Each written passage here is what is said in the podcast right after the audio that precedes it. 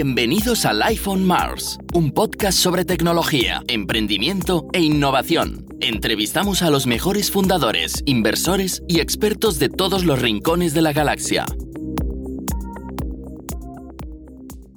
Bueno, bienvenidos a, on Mars, el podcast de tecnología de Mars Space. En esta ocasión, como siempre, mm, más o menos ahora que ya llevamos unos cuantos episodios, estamos rodeados de amigos.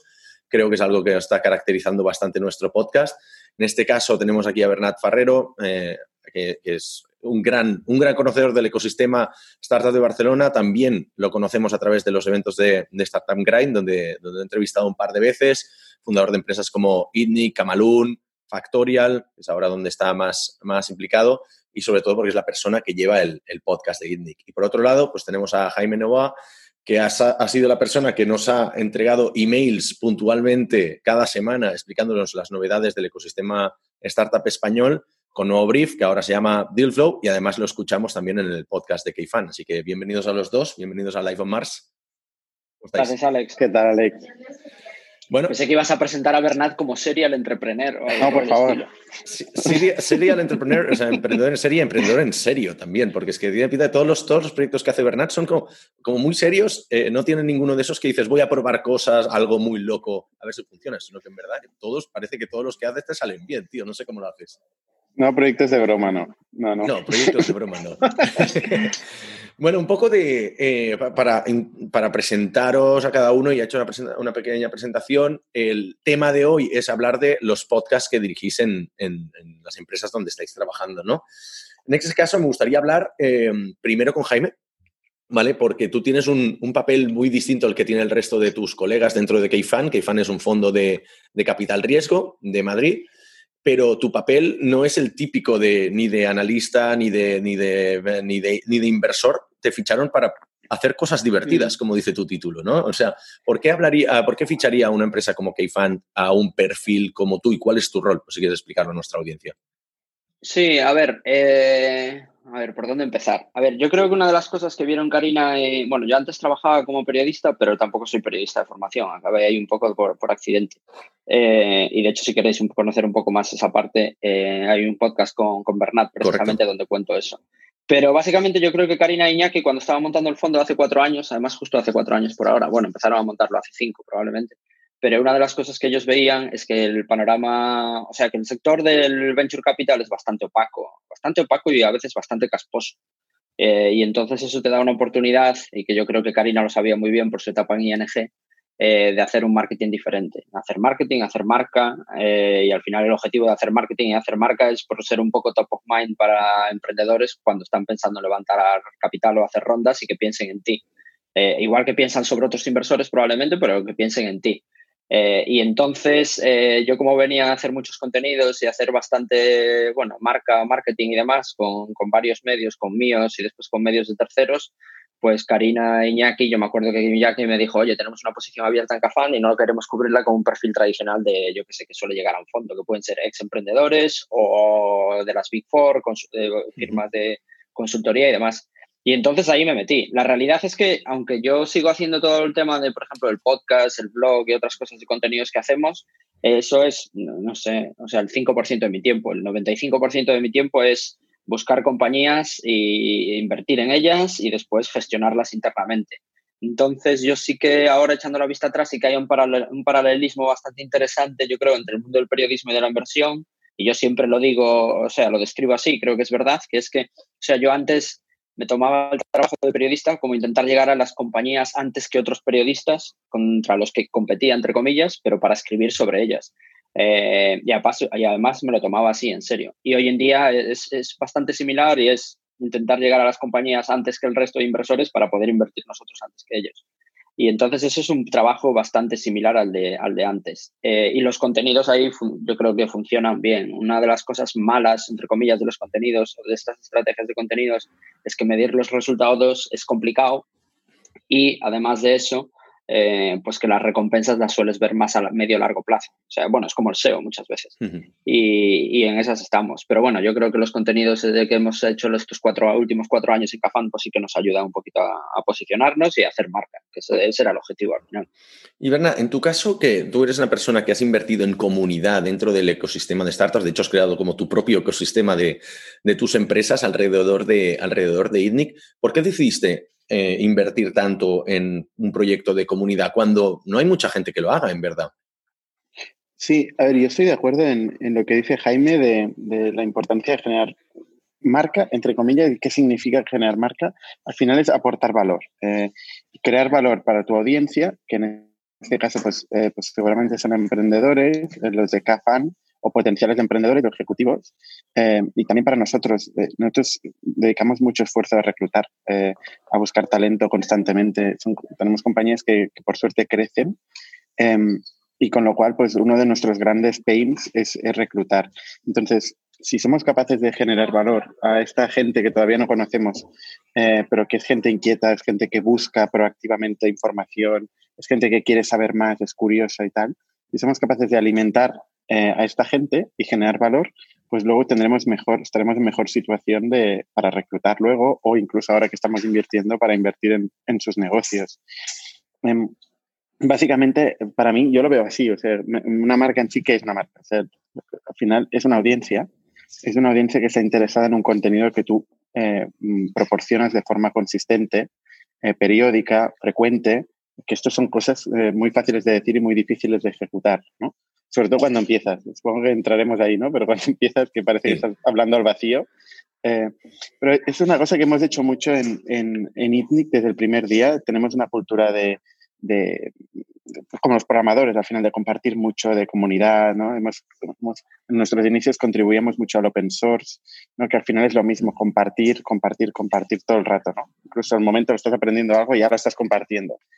Eh, eso es lo que hemos hecho desde el primer día y un día decidimos empezar a grabarlo.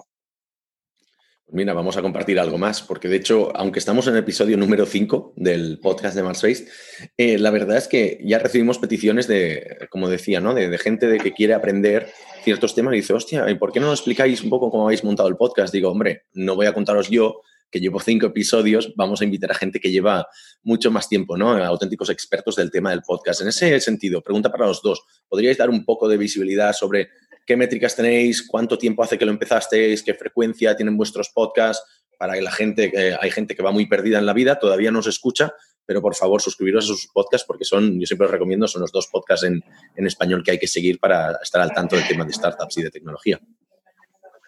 ¿Quién quiere empezar? Sí, empiezo yo si quieres. Eh, a ver, yo eh, o sea, una de las razones por las que empezamos o empecé un podcast en Cafán es porque, o sea, yo siempre lo que había querido hacer y yo un poco he acabado en este mundillo, creo que también lo cuento en el podcast de, Bernat, el de Indic, eh, gracias a los podcasts. A mí me pasaba, bueno, yo de pequeño viaje pasé bastantes veranos en Estados Unidos y en uno de esos viajes pues me traje para, me traje para España un iPod de segunda generación y Apple acababa de lanzar iTunes, acababa de lanzar podcasts y dentro de los podcasts eh, que era una sección pequeñita que había dentro de iTunes, eh, de los pocos podcasts que había por entonces, era uno que se llama This Week in Tech, que habla de tecnología y negocio. Y a partir de ahí fue cuando empezó a, empecé a tener más interés en todo el tema de los podcasts. Y, siempre había querido hacer uno, pero la verdad es que nunca me había tirado a la piscina y tampoco tenía los recursos para hacerlo. Y entonces fue entrar en Cafand y en todas estas cosas de, de hacer marketing y hacer branding, pues dijimos, oye, ¿por qué no hacemos un podcast?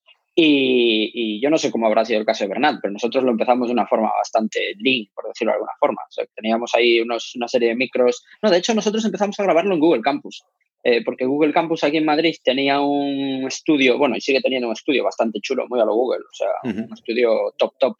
Eh, y entonces empezamos ahí a grabar porque nos lo prestaban y nos lo dejaban gratis, y básicamente lo que hacíamos era quedar con con, bueno, con los invitados o con gente del sector le decíamos, oye, ¿te apetece venir por allí una hora a hablar de, lo, que, de lo que hacemos o de lo que has hecho? Y una conversación informal y demás, y de hecho el formato se ha mantenido hasta ahora. Y después sí que hubo un momento que ya, cuando ya le veíamos que empezábamos a hacerlo eso, al principio lo hacíamos cada dos semanas y hoy en día los hacemos, hacemos cada semana. Ah, eh, eh. Hemos perdido a Jaime. Se ha congelado Jaime. Cosas técnicas. Bueno. Fantástico mundo de Zoom. Si quieres, mientras tanto, tú, Bernat, si quieres ir, irnos comentándolo, ya reengancharemos con, con Jaime. Eh, lo que comentaba, un poco la, pregunta iba más orientada para dar eh, visibilidad sobre el número de suscriptores, por ejemplo, que tenéis, número de, episodios, para dar, bueno, unos rangos, ¿no? Volumen. Sí, eh, pues mira, nosotros llevamos em, unos 150 podcasts. lo hemos hecho desde el primer día cada semana que eso es lo que digo de la frecuencia. Yo creo que es un, es un factor muy importante porque si quieres entrar dentro de la rutina de las personas, em, tienes que establecer un ritmo de, de, frecuencia eh, significativo, ¿no? Y, pues la gente se organiza la semana y dice, pues tal día voy o cojo el coche o voy de tal sitio tal y me escucho un podcast. Si estás ahí para, para que te escuchen, eh, vas a existir. Si no estás ahí, pues te van a reemplazar eventualmente, ¿no? Exacto. Eh, por eso, por eso creo que también la frecuencia es importante, como lo es para un periódico o para un magazine o para cualquier otra, otra cosa. ¿no? Y eso es uno de los grandes retos, porque mantener la, calidad eh, con una frecuencia elevada eh, semanal o diaria, y gente que lo hace diario, pues, pues es complicada. Es curioso porque em, yo empecé exactamente igual que Jaime. O sea, vi el mismo podcast cuando estaba en la universidad o antes incluso de This Week in Tech, eh, de Leo Laporte. Em, y, ya en la universidad nosotros empezamos un podcast de tecnología puramente, se llamaba Semantic, con Jordi, con Jordi Romero también, y con Masumi, otro amigo. Y, y bueno, mm, lo abandonamos eventualmente y al cabo de varios años en Indic lo volvimos a, lo, lo volvimos a reiniciar. Pero, y para dar un poco de, visibilidad sobre el tema de suscriptores, por ejemplo, ¿tenéis una idea de por dónde van? Porque es, es un tema en el que voy muy perdido, ¿eh? Tema de métricas, de cuánto, qué es un listener, ¿Qué es un subscriber? Eh, más o menos, ¿cuánta, cuánta gente os, escucha? Supongo que es algo que tenéis controlado. Nosotros tenemos estimado que hay una audiencia sobre los 10.000, eh, alrededor de 10.000 personas que, escuchan un podcast cada X tiempo. Eh, evidentemente no todos escuchan cada podcast. Em, en, YouTube tenemos unos 2.000 por podcast em, y, en, y, en, y, en, solo audio tenemos otros 2.000 por podcast, pero luego hay una audiencia móvil de unas 10.000 personas. Tenemos 5.000 o 6.000 suscriptores en YouTube em, y luego em, no te sabría decir cuántos tenemos por, por plataforma, porque esto se divide entre plataformas y, es bastante complicado. Utilizamos Anchor para agregar toda la información. Vale, em, interesante. Que es una, es una plataforma que, que compró Spotify. Y, y, esto nos hace la publicación y luego nos hace la agregación. Aunque la analítica de Anchor es, bastante es pésima, terrible. ¿eh? Es pésima. Y yo lo utilizo para otro podcast que, hago que es de temas de música para probar. Realmente nosotros estamos montados sobre Buzzsprout y la verdad es que va muy bien. Es caro, pero, pero funciona muy bien. Y dije, como el otro tenía que ser gratis porque es un podcast entre amigos de música, decidí utilizar Anchor. Y la verdad es que tiene un par de cosas que no me gustan. Una es la analítica y el segundo es que manda el podcast a Apple, lo manda con su ID, no con el tuyo. Entonces como que pierdes la, pierdes la propiedad de, bueno, supongo que puedes recuperarlo de alguna manera, ¿no? Pero no, eso es algo que no me acaba de convencer. ¿Cómo, si te parece, mientras reconectamos con, con Jaime, eh, cuéntanos un poco vuestros inicios, porque vosotros lo lanzasteis en inglés, teníais otra persona que lo llegaba, ¿no? Se llama Sindre, si no me acuerdo mal. Luego cambiaste al castellano. ¿Cómo, o sea, ¿cómo afectó eso a la, a la audiencia? ¿Decidisteis volver a empezar desde cero? ¿Fue un cambio estratégico? Eh, no, a ver, tampoco tenemos mucha estrategia en el podcast nosotros. ¿eh? No, es nuestra actividad, como, como, comprenderéis. No es nuestra actividad principal. Mm. De hecho, es algo que hacemos como con, con nuestro tiempo libre. Em, no, Sindre empezó esto, eh, pero era otro formato, otro tipo de contenido. hizo 10 podcasts en mm. total y, y paró. y de hecho, acabó un tiempo, dejó de trabajar en Indic porque se volvió a Noruega. Por cierto, Sindre es un mega crack, un chico que pasó por ITNI que estuvo un año eh, y nos ayudó mucho en la parte de media, eh, pero luego se volvió a su país. Eh, pues él empezó con este tipo de, más con debates, era otro tipo de formato. Pero como ya habíamos arrancado nuestro, nuestro feed, digamos, de contenido mm. vía audio de, de ITNIC, decidimos, cuando volvimos a rearrancar el podcast al cabo de un año, decidimos mantener el mismo feed. Eh, un poco para, por razones históricas y porque había bastantes suscriptores. Lo que pasa es que decidimos hacerlo en español porque, porque vimos que había mucho más necesidad de contenido en español que, que contenido en inglés, que ya había muchos otros podcasts interesantes. Y por la parte de, bueno, yo creo que una de las cosas que estaba muy bien del podcast, sobre todo al principio, el vuestro, es que ya lanzasteis con vídeo y la producción era muy buena. Yo creo que se engancha mucho. Un error común, creo, de bastantes podcasts es empezar demasiado lean y se escucha mal o no tienen buen equipamiento o no graban el, no graban el vídeo o los invitados quizás no son, no son muy top, ¿no? O sea, vosotros ya decidisteis, parecía que era como una parte integral de vuestra estrategia de marketing, no sé si me, me equivoco o cómo os lo tomasteis eso. En su momento. No, nosotros como teníamos aquí material, porque por Camalún principalmente, Mm. Claro. o por, por Kipu, tal, por otras compañías que, que tenían que hacer vídeos, pues básicamente utilizamos el mismo material que teníamos en la casa. Em, pero sí que es verdad que el hecho de hacerlo en vídeo te da, te da más, más capilaridad, te, te permite llegar a más, a más sitios, ¿no? Sobre todo en YouTube, que, que hay muchísima gente y que se está utilizando como buscador en muchos casos, ¿no? Hay mucha gente buscando en YouTube como busca en Google.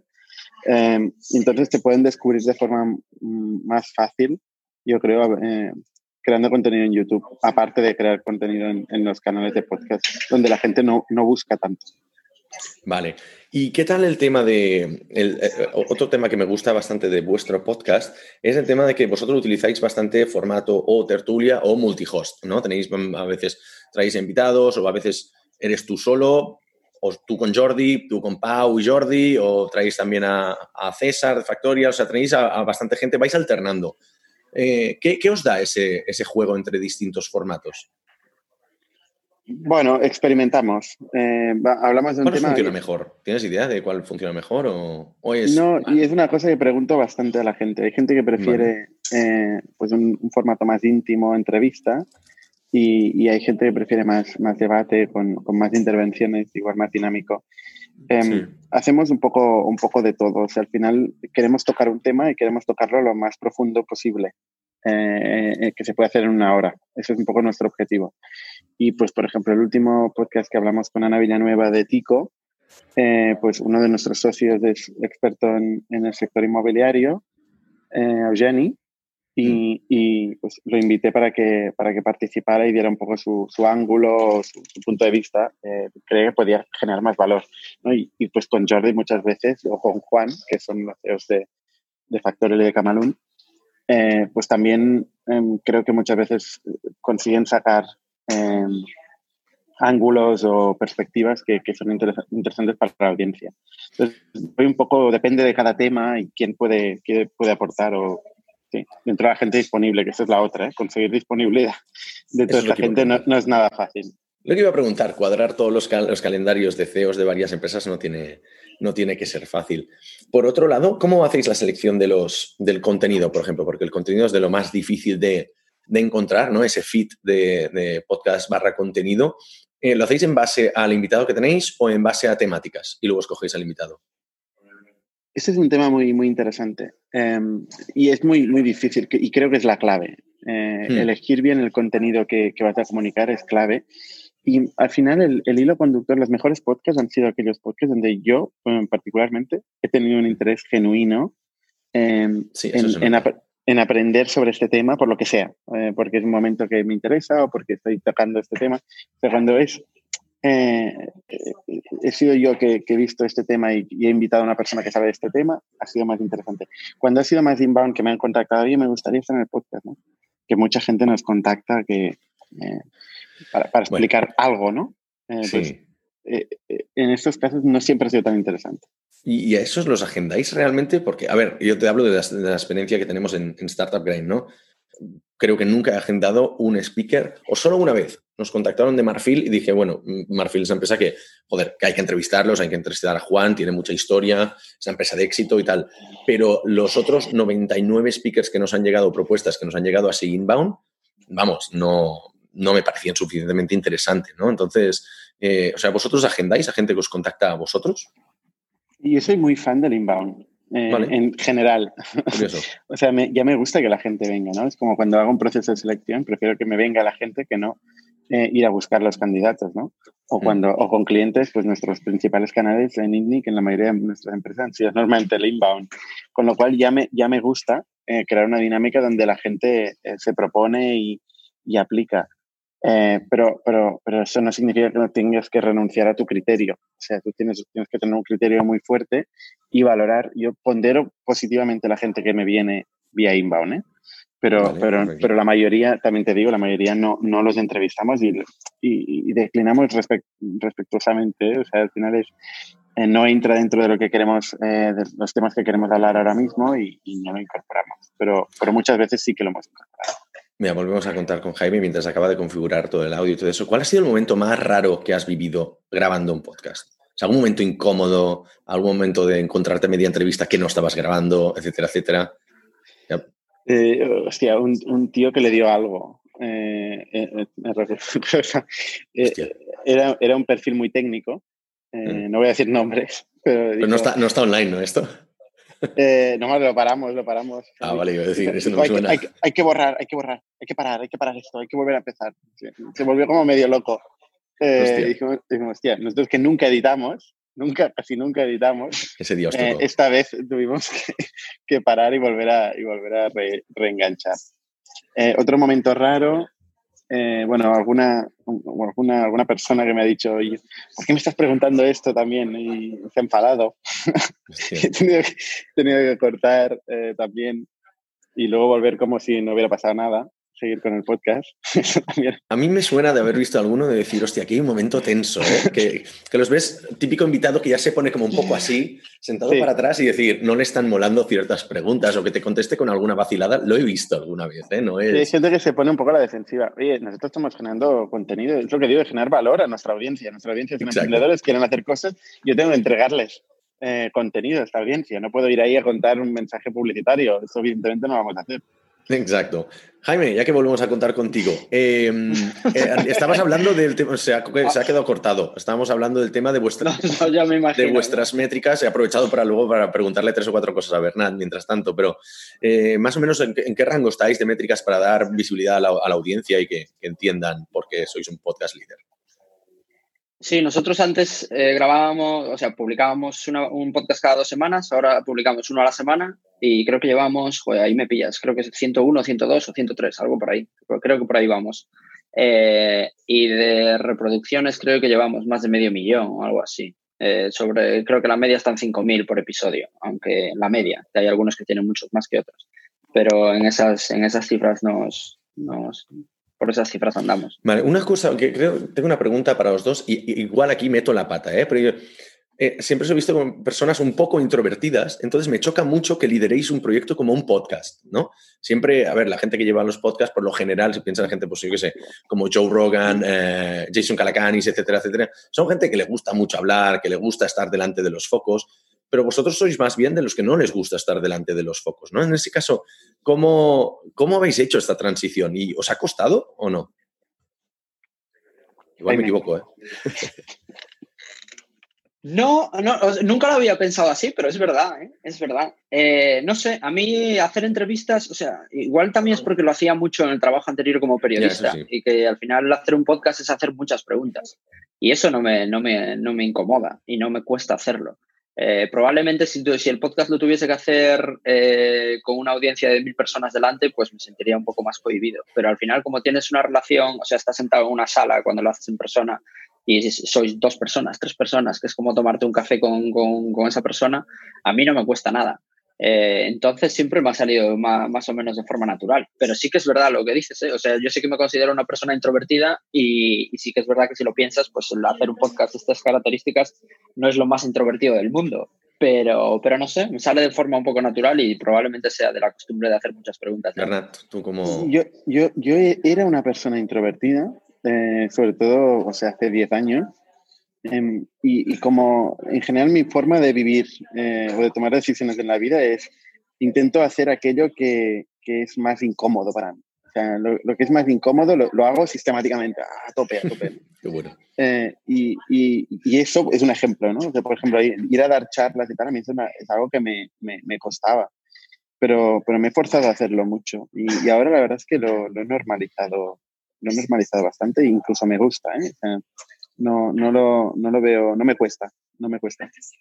Sí, yo, yo, creo que ahí Bernat tiene un punto. A, mí me pasaba incluso con lo que dice justo de las charlas. O sea, a mí al principio dar charlas me horrorizaba. Eh, hmm. O sea, me costaba mucho. Pero sí que es verdad que una vez que haces, yo qué sé, haces unas cuantas, pues el resto ya te das cuenta de que son todas muy parecidas y pierdes un poco esa, esa timidez o, esa, o eres menos cohibido. Así que en eso 100%.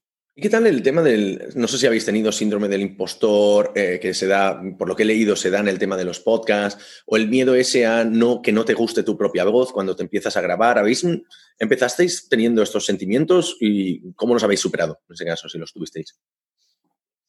Yo, se hace raro, ¿no? Hablar de manera síncrona para alguien que quizás no te escucha. A mí en los primeros podcasts yo lo escuchaba y decía, joder, es terrible.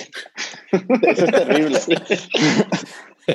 Pero luego al final uno se, acostumbra y ahora ya pues me, tolero más. Eh, y, y, síndrome del impostor, no, no sé, síndrome del impostor un poco siempre, ¿no? también en, tu compañía, ¿no? Cuando hay un montón de gente que hace cosas que a partir de una idea tuya, esto, esto genera cierto síndrome del impostor.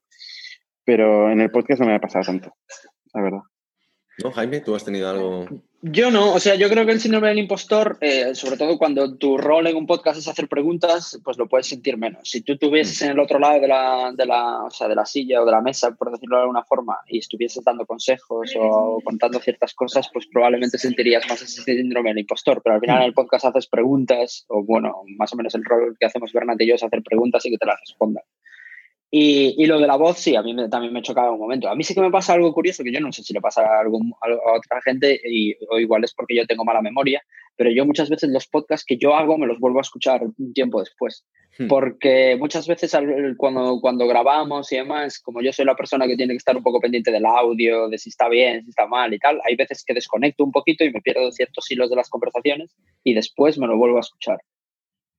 Vale. ¿Y qué, habéis, qué miedos habéis superado con el tema podcast? Entiendo que al no ser una parte integral de vuestro, de vuestro negocio no score, pero quizás es una parte importante de vuestra estrategia de marketing para los dos, ¿no?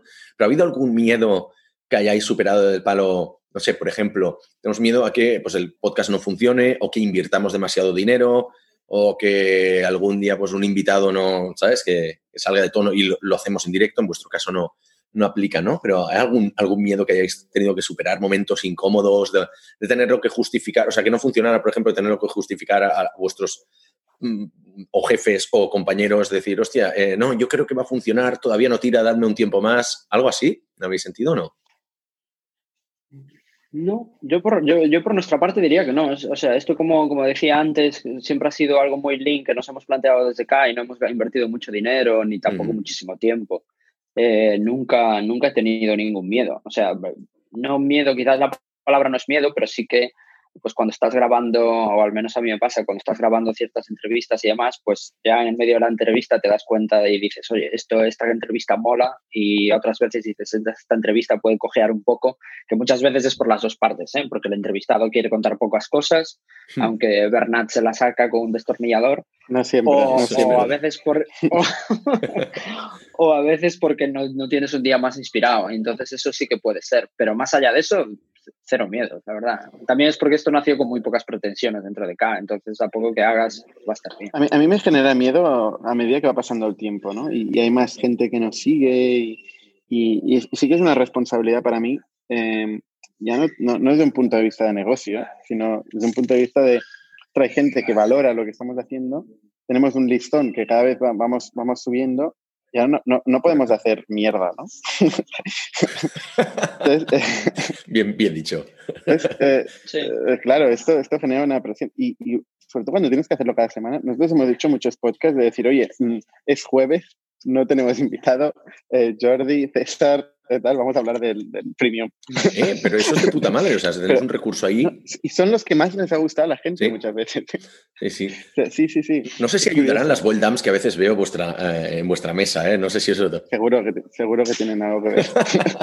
ahí contamos más de la cuenta. Em, de, hecho, de hecho, una de las cosas, ahora me has dado pie a una, a una pregunta que me ha pasado recientemente. Estábamos grabando un, un episodio hace un par de días y, hostia, el invitado no estaba muy afortunado. O sea, estaba dando respuestas como le costaba mucho y tal. Y digo, madre mía, ya tienes el compromiso con alguien, grabas y si no te parece bueno el episodio, ¿qué haces? O sea, ¿os ha pasado alguna vez de decir, lo publico, no lo publico, a ver si se le olvida? A, nosotros sí. O sea, y lo, hemos publicado porque, porque nos sabe mal. Sí. Al final, hay, podcasts que no queríamos publicar, pero, pero, por un tema de que nos sabe mal, lo hemos acabado. hemos aguantado semanas a veces, o cosas así. Eh, pero, pero sí. Es incómodo, ¿eh? Siempre los hemos publicado. En cualquier caso, los hemos publicado. Es incómodo. Jaime, ¿alguna anécdota? Sí, yo, creo que no hemos dejado de publicar ninguno, la verdad, eh, ni dejarlo en el, baúl de los recuerdos un tiempo, pero, pero lo que sí que es verdad es que hay algunos, pues al final, porque notas la calidad que puede tener el podcast, que tienes más ganas o menos de publicarlos, eso es seguro, porque, porque ya de buenas a primeras te das cuenta que ha sido una conversación muy interesante. Pero así de, de alguno de decir, ¡buah, qué desastre ha sido esto, no lo podemos sacar! Yo creo que, yo creo que no, juraría que no. Yo no, he escuchado ninguno ¿eh? que sea un desastre, pero, pero sí que a veces notas que algún invitado dice, hostia, este no está, dando, está esquivando todas las preguntas, o está dando respuestas como muy, no sé, muy vagas, ¿no? Muy generales. Sí. A, ver, yo, en mi experiencia lo peor que nos ha pasado algunas veces es tener invitados que, o sea, que intentas mantener una conversación y que haces preguntas y lo que te responden es a la pregunta, pero en 30 segundos te han respondido a la pregunta y no amplían un poco más contexto. ¿Y ¿qué, tal, ¿Qué opinas de tal? Bien, tal, mal, no sé qué, no sé cuánto. Y ahí se acaba. Y entonces es como tienes que estar toda la entrevista pues tirando mucho del hilo todo el tiempo y entonces eso se acaba haciendo un poco pesado. Gestión de los timings, porque ahí me parece que es una cosa que Bernat hace especialmente bien y hay una, una, cosa que me gusta, a veces incluso pisas un poco al, al, entrevistado, pero creo que está bien porque no se va la gente por las ramas y realmente le sacas lo que dice Jaime, le sacas, la le sacas todo, todo el, el jugo al, al, entrevistado, o sea, es algo que me encanta de tu, de tu, de tu estilo, ¿no? O sea, ¿Cómo, ¿Cómo, calibráis el quizás ser un poco demasiado pushy, ¿no? Preguntar demasiado o interrumpir a veces? Hay gente que no interrumpe por política, pero hay gente que interrumpe y a veces funciona muy bien, como en el caso de Bernat, ¿no? ¿Cómo calibráis estas cosas? Yo, lo que, como igual porque soy emprendedor también y me dedico a, a meterle la chapa a todo el mundo, cuando me, me, la meten a mí y me están haciendo el típico pitch de ventas, intento, intento esto ya lo sabemos, ya, ya, ya, sabemos de qué va la empresa, vamos a, vamos a hablar de cómo es tu go-to-market y cómo captas clientes o cómo construyes producto. Eh, y, y, y, en esos casos sí que intento, intento cortar porque es que es potencialmente infinito sea potencialmente infinito un pitch de, de un founder. Eh, cuando empieza a hablar de, de, las, las, grandezas, digamos, del, del, valor que añade. Eh, yo creo que, que, que, hay que hacerlo, o sea, hay, hay, que hacerlo para mantener un hilo. Y, intento mantener un hilo. Yo tengo una libreta y voy, y voy tocando temas, a veces se me desordenan totalmente, hmm. pero, pero intento tocar todos los temas y, y, y acabar de contar eh, un negocio entero. Desde, desde, todas las perspectivas, desde pues incluso la historia de cómo ha llegado a, nacer este negocio y cómo ha crecido, pero también cómo hace su marketing, cómo hace el producto, un poco los puntos que yo considero desde mi punto de vista subjetivo que son claves de, este negocio. Eh, entonces, si veo que se me desvían, intento volver al hilo. Jaime, no sé si quieres añadir algo, si no, tengo una pregunta. Sí, a ver, a mí me gusta mucho el estilo de Bernat y yo de hecho me siento muy identificado, o sea, porque yo cuando trabajaba como periodista intentaba ser así también un poco. Eh, y, y, yo cuando, o sea, a mí me pasó una cosa al entrar en K, yo seguía teniendo el blog que por entonces se llamaba Nuevo Brief y, yo cuando entro en K me, me, doy cuenta de que no puedo seguir haciendo el mismo tipo de contenidos que hacía hasta mm. entonces porque sería un conflicto de interés enorme tanto para mí como para mis compañeros y para las startups pues las echaría mucho para atrás. Mm. Entonces lo dejé ahí aparcado. Y entonces cuando empezamos el podcast eh, a mí me apetecía un poco, yo creo, como tenía eso ahí en mi cabeza, me apetecía un poco alejarme de eso que llevaba haciendo tanto tiempo, de ser incisivo, de ser bastante insistente y demás. Y yo creo que por eso me sale muchas veces que yo veo, escucho muchas, veces, bueno, escucho siempre a Bernat, Jordi y compañía y digo, joder, eh, esto nosotros tenemos que ser igual de y hacer que el que venga esté incómodo, que yo creo que a veces pasa y mola. Pero, y entonces nos sale o, nos sale o me sale hacerlo de forma diferente, yo creo que un poco por el contexto de antes y de, y de lo que venía haciendo hasta ahora. Pero con respecto a lo llevar el hilo conductor y demás, eso siempre, eso siempre. Sobre todo porque al final, si no tienes una conversación un poco así deslavazada que no que, se pierde el oyente, yo creo. Es que realmente una de las cosas que, aprecio de vuestros podcasts y que igual tenemos en común, no ahora, yo creo que no, estoy siendo incisivo en este, en este aspecto, pero sí que lo hago mucho en, en, mis entrevistas en Startup Grind, por ejemplo, que es que no hay que hacerle un masaje ¿no? al entrevistado. O sea, como todo el mundo lo hace, vas a hablar a un evento y te hacen masajes y te hacen preguntas genéricas y realmente vas ahí y dices, hostia, no se ha preparado nada. Vosotros, igual que probablemente yo, se nota que lo preparamos, ¿no? Y eso el invitado lo percibe, pasa a estar más cómodo, le puedes incluso sacar más jugo precisamente por eso. Puedes ser más directo, más incisivo, puedes cortarle, pero porque está cómodo, porque se está sintiendo un poco especial, ¿no? En ese sentido, la preparación, ¿qué preparación hacéis con, los invitados? ¿Hay un, hay una, hay una call previa o lo improvisáis los 10 minutos antes de, cada episodio? ¿Cómo sois preparar todo esto? Yo, yo, nunca lo preparo con los invitados. De hecho, siempre me preguntan, oye... Lo tuyo es la cerveza, Bernardo, lo sabemos, ¿no? Esas cervezas ahí son las que... Son claves, son claves. Coñas aparte. no, o sea, muchas veces me lo preguntan, oye, ¿me puedes pasar las preguntas por dónde irá y tal? Eh, no, no, no, no, no va así. O sea, nosotros no hay preguntas, no editamos, no paramos y va a salir lo que salga. Es una conversación de bar, o sea, al final informal, eh, tranquila, tranquila, relajada. vamos a hablar de, tu, de, tu, libro, con lo cual seguramente lo conoces. No, no hace falta, si hay algo que no quieras contar, no lo cuente. Tampoco, no, no te vamos a poner una pistola en la cabeza. Aunque seamos insistentes, no, obviamente cada, cada uno cuente lo que, lo que quiera. Y lo que yo sí que hago, em, y lo hago sistemáticamente casi sin pensar esto, es, busco, hago, un, hago una foto del mercado donde está eh, esta persona eh, o este negocio.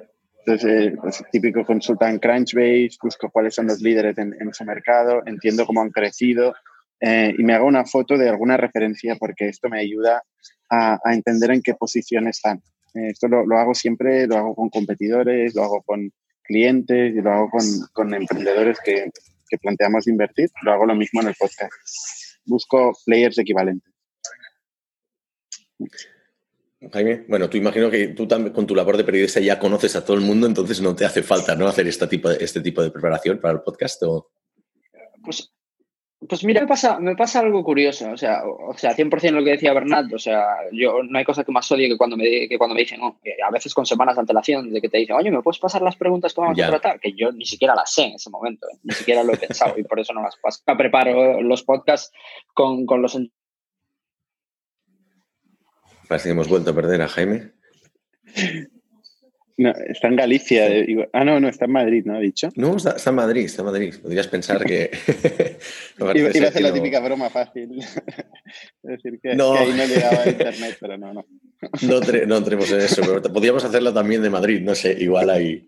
Hostia, bueno, a ver si, si, consigue, si consigue reconectarse. Entonces, bueno, aprovecho para preguntarte a ti las dos preguntas que teníamos, em, que tenía acumuladas. Y una, una de ellas es bastante, es bastante sencilla, es en qué momento encontrasteis que esto ya hacía el que habíais clavado, ¿no? Que había el momento eureka de decir, hemos clavado ya el formato, la audiencia, la frecuencia, el tono, etcétera, etcétera. ¿En qué momento lo encontrasteis? La, frecuencia fue una, decisión arbitraria de, inicio. Eh, dijimos semanalmente, pues semanalmente, y siempre nos hemos mantenido ahí, porque es lo máximo que somos capaces de hacer con nuestro tiempo libre. Eh, eh, realmente el momento en que hacemos el clic es el momento en que vemos que la gente nos empieza a escribir. Eh, y nos empiezan a escribir sistemáticamente. ¿eh? O sea, nosotros tenemos, eh, actualmente tenemos mucha gente. Uy, ahora Jaime está al revés. Ahora Jaime está, sí, con la cara. Ahí, ahí ya está. Estábamos comentando el tema de en qué momento encontrasteis el momento eureka este de decir, hemos clavado ya pues la audiencia, la frecuencia, el tono, los contenidos en general. un, día que es muy representativo es un, tío en el metro.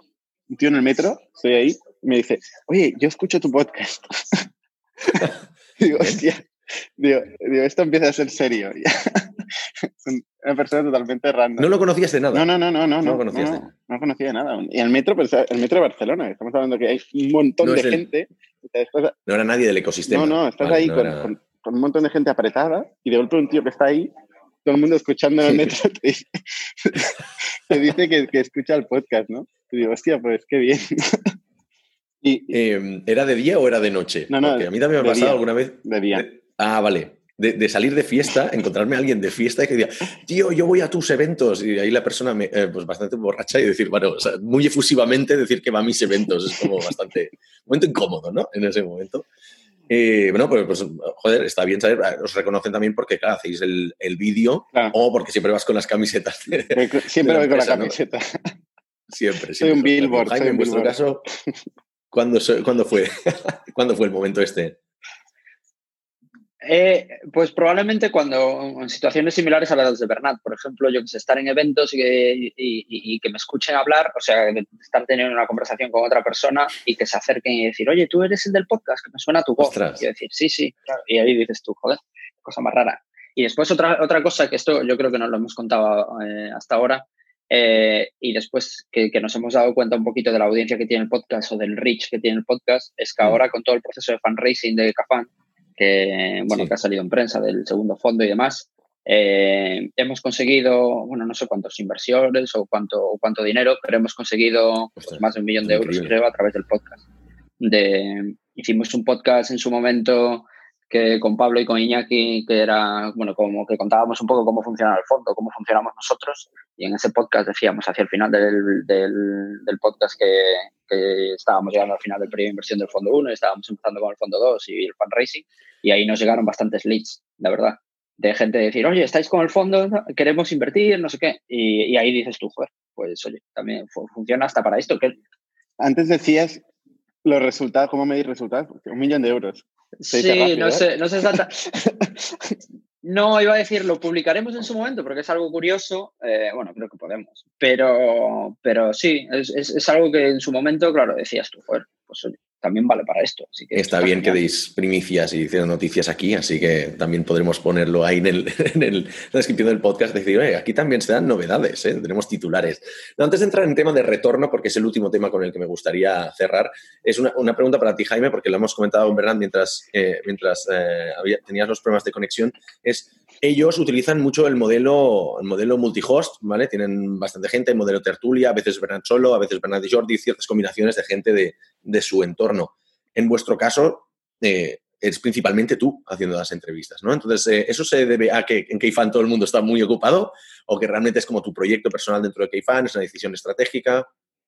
No, a ver, yo, yo lo lidero entre comillas, no me gusta mucho esa palabra, pero sí que lo, lo, organizo yo y después cuando voy cerrando pues entrevistas, pues yo sí que pregunto internamente, oye, eh, mañana, por ejemplo, esta tarde, vamos a hablar con Jordi de Factoria. y ¿Alguien quiere apuntarse? Y alguien dice, oye, pues a mí me interesa. Y mm. ahí cuando nadie quiere apuntarse, pues los hago yo solo. Eh, simplemente esa, esa es la, esa es la razón. Sí que me gustaría añadir algo, Alex, que antes lo estaba diciendo cuando se cayó por, segunda vez la, conexión. A ver. Eh, me gustaría contar o comentar una cosa. Eh, antes cuando hablábamos de la preparación de las entrevistas. Yo una de las cosas que me he dado cuenta, yo hay muchas veces que me preparo los podcasts media hora antes, para ser sincero. Y, me he dado cuenta que hay veces que cuanto más me preparo un podcast, peor sale. Peor es, peor es el resultado. Y muchas veces cuando voy a un podcast que conozco un poco al personaje o a la persona que viene y conozco un poco la empresa, pero no la conozco a fondo y voy como una, con un folio en blanco y empiezo a hacer preguntas para conocer yo también de verdad, los resultados son mucho mejores. Eh, pero también es verdad que otras veces también me ha pasado de no prepararme suficiente una entrevista y que no salga todo lo bien que quería. Entonces hay, es algo con lo que mm. hay que tener cuidado. Pero sí que me ha pasado varias veces eso de no preparar mucho una cosa e ir así como con total desconocimiento e ignorancia y, quedar cosas muy chulas, Eso es verdad. estás descubriendo de verdad y se puede notar. Si no lo preparas, puede que te dejes alguna pregunta muy buena en el tintero y dices, hostia, tenía que haberle preguntado eso. ¿eh? Pero yo, por, ejemplo, por lo general, soy una persona que, como, si me lo preparo, me sale peor. O sea, me sale mucho mejor improvisado.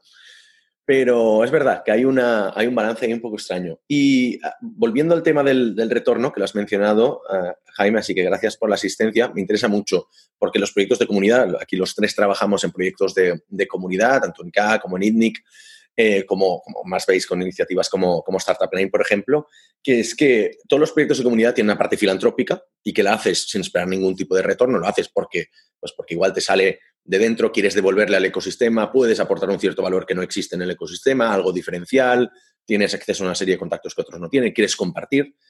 Pero por otro lado, también tiene una parte que es, quizás es más medible, que tiene un cierto retorno, ¿no? Porque al final está alineado con la estrategia de marketing, quieres tener un cierto retorno, ¿no? Hay proyectos que, pues, la distribución es 90-10, quizás un 100-0 o un 50-50, ¿no? En ese caso, vosotros, ¿cómo, cómo, cómo medís? O sea, ¿qué retorno le esperáis a un proyecto como un podcast? Quizás no esperabais nada al principio, pero ahora ya esperáis una serie de como de leads o de, retorno pues a nivel de las oportunidades de inversión, por ejemplo, en ambos casos para los fondos. ¿Lo medís? Mm, ¿No? Mira, eh, em, ahora que dices esto, eh, es, curioso porque lo hemos hablado muchas veces, ¿Qué buscamos? Yo siempre pregunto el por qué la gente hace lo que hace, lo pregunto a todo el mundo y me lo pregunto a mí mismo. Em, y nosotros em, empezamos casi con un, con un objetivo, te diría, político. Porque una de las cosas que vemos en, en, en, España, que pasa mucho, es que la gente no, no, no piensa en, solucionar problemas a, escala. Eh, piensa, se piensa más en, crear negocios y venderlos. Eh, y, nosotros siempre hemos pensado que, lo que nos motiva es solucionar problemas a escala, eh, problemas grandes, difíciles, y, que, hay más gente como nosotros. Y, pensando en cómo nosotros hemos empezado a hacer lo que hacemos, es básicamente a través de escuchar historias de otros. Con lo cual, al final, eh, la razón por la que hacemos esto, una de las razones, eh, es porque creemos que, si explicamos historias de gente que piensa de otra manera, gente que piensa en solucionar problemas eh, y, piensa en grande, pues tenemos la capacidad de impactar a mucha gente. Y de momento nos han escrito más de 20 personas que han arrancado negocios a raíz de escuchar historias eh, que hemos contado en, nuestro podcast y nos han escrito y nos lo han agradecido. Con lo cual esto es, realmente gratificante. Em, aparte, de eso, eh, como decías, este es el objetivo político que tenemos. Eh, el, objetivo eh, que tenemos a nivel propio de como empresa y como negocio es encontrar talento. Que es, es con, con, talento, si somos capaces de encontrarlo y somos capaces de convencerlo, las dos cosas, podemos conquistar el mundo, sin ninguna duda, podemos hacer cualquier cosa.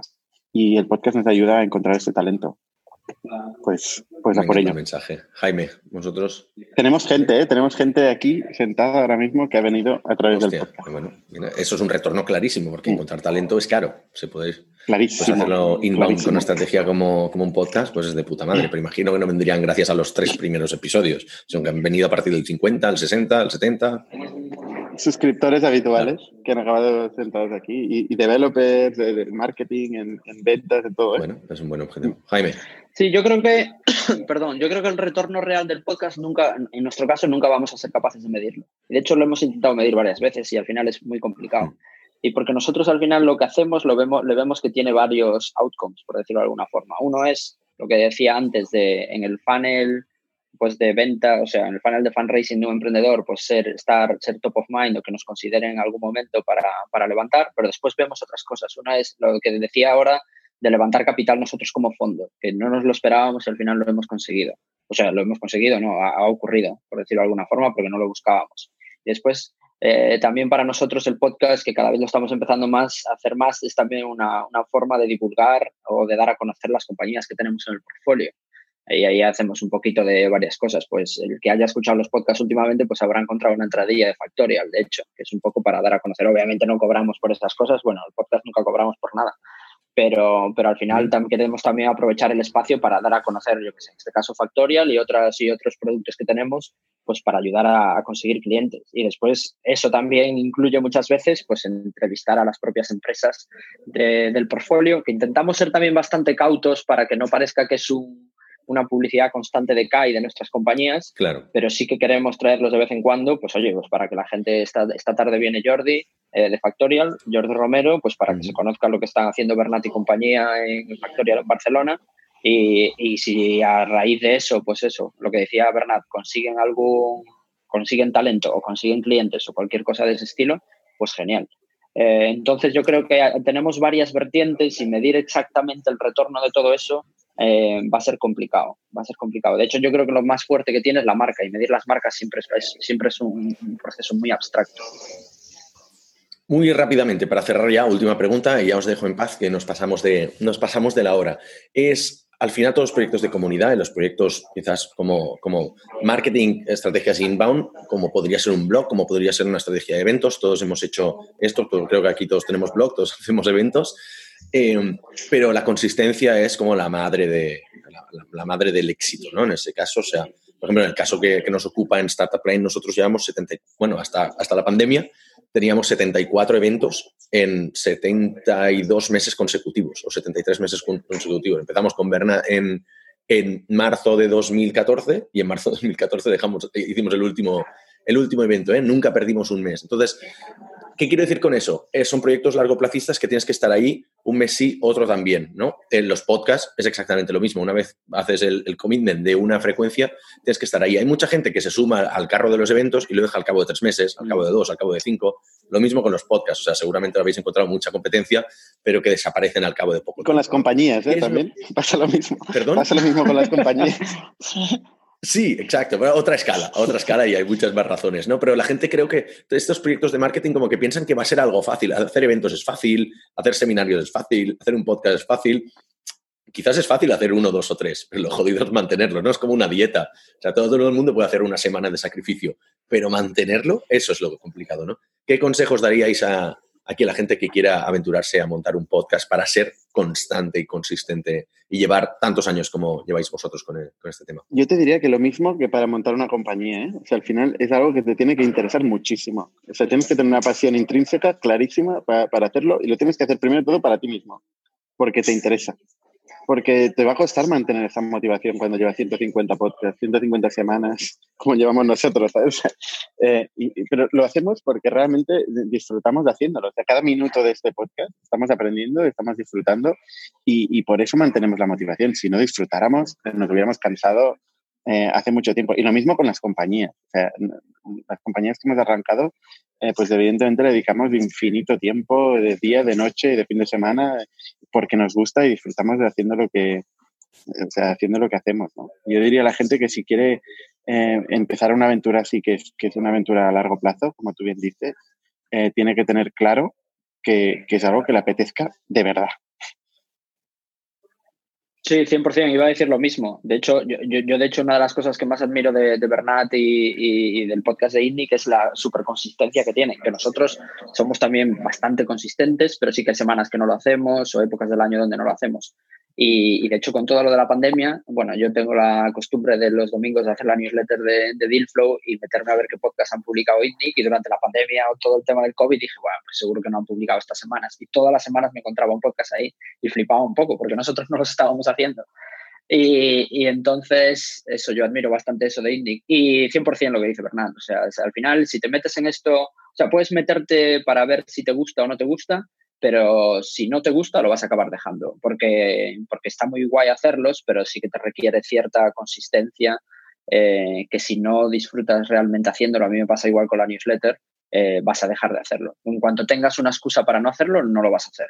Y, si realmente te gusta, pues vas a seguir haciéndolo. Perfecto. Caballeros, creo que podemos dejarlo aquí. Muchísimas gracias por, por vuestro tiempo. Queréis despediros. A ti, Alex. Muchas gracias por invitarnos.